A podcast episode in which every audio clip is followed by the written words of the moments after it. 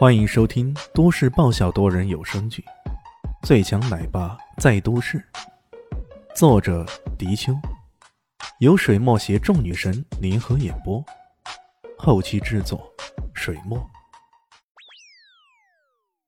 第八百四十四集。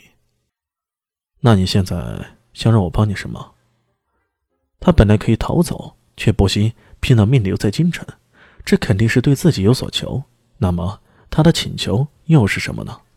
我的请求是，请你，请你收留我，麻烦了，真的是麻烦你了。屠妖侯的声音都有些变形了，感觉上他是鼓足了勇气，这才说出这一番话来。李迅却忍不住皱起了眉头。为什么？因为我从你身上感到一股不可思议的力量。我觉得只有你才能把我拯救出来，要不然，哪怕是到天涯海角，我也逃脱不了失落山庄的追杀呀。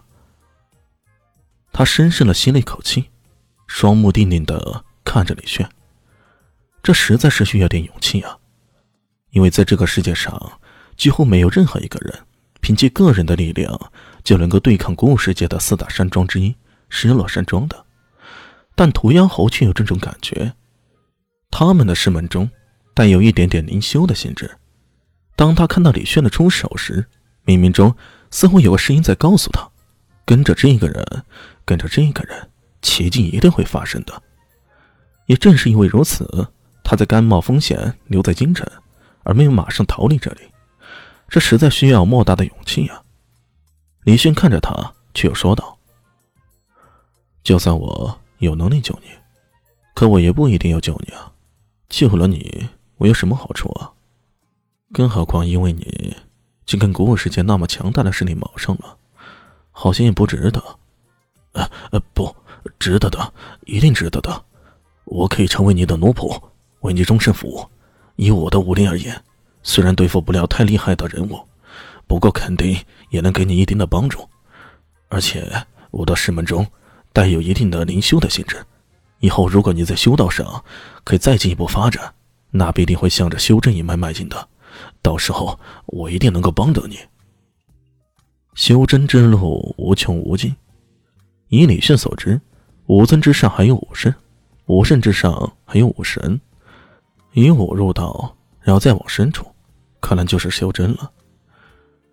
人们之所以把目光紧盯着那四把寒铁钥匙，还不是因为。传说它是能够打开藏仙山门户的钥匙，而藏仙山是仙人飞升前留下了一些典籍、器物和丹药，通过这些才有可能踏上修真大道。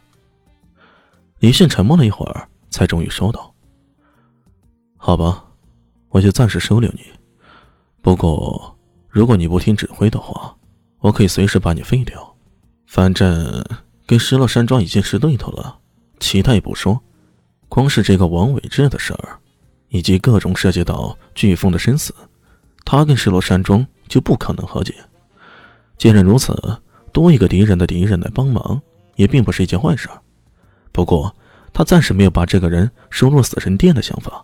毕竟，对于死神殿来说，这是一个非常讲究纪律的组织。听到他这么一说，屠妖侯顿时大喜过望：“ 谢谢主人，谢谢主人。”这事儿也就这么定下了。屠妖猴也进入了兽羽山庄，李炫随便找个地方给他住下来，先稳定他的情绪。随过没多久，突然听到山庄外面传来一阵悠扬的笛声，笛声引起了山庄里的猫狗们全都汪汪喵喵的乱吼起来。这到底是怎么回事？林静初他们忍不住有些好奇了。屠妖猴却很是惊恐，连声说道。呃，不好，他们来了，他们来了。他们是谁啊？蛋蛋好奇了。失落山庄。涂妖猴仿佛在讲一个符咒，一个由古至今充斥着恐怖的符咒。这对他来说是一种永远恐怖的感觉。他们还在议论的时候啊，李迅已经走了出去，在庄门口，慕容四公子、三小姐。以及一个年过半百的老人，都齐刷刷的站在门口，那老人须发皆白，目光冷峻，正冷冷的看着李炫。李炫却是一副懒洋洋的样子，他看着对方，就好像一个工作疲惫的老公回到家里啊，懒懒的看着老婆似的，一种没好气的感觉。臭小子，识趣的马上把毒药猴给我交出来，我饶你们一命。四公子大声咧咧的说道：“哦，涂艳红是谁啊？”李炫直接耍赖了，三人被气得要命啊！这一家伙明明已经在之前对战中见过涂艳红了，现在却居然矢口否认。这天底下还有比这家伙更不要脸的人吗？李炫，我们已经查清楚你的来历了，明人面前不说暗话，我们直接把事情摊开来说吧。三小姐很是不耐烦的说道：“哦，查清楚我的来历了。”这么棒，那我是谁？我从哪里来？我到哪里去啊？你帮我解答一下啊！这直指人心的哲学三问，简直把在场的三个人给气疯了。哦，不是问的要疯了。你这家伙也忒不要脸了吧？有你这么来谈判吗？这直指人心的哲学三问，这是要气疯我们吗？哦，不是问的要疯了。你这家伙也忒不要脸了。有你这样来谈判的吗？哼！你别以为你掩饰的好就不会被人察觉。我们已经查到了，你其实师从落月宫。虽然落月宫当年曾经辉煌过，可现在在古武世界，它就是一个差点快要销声匿迹的小门派，根本就没啥了不起。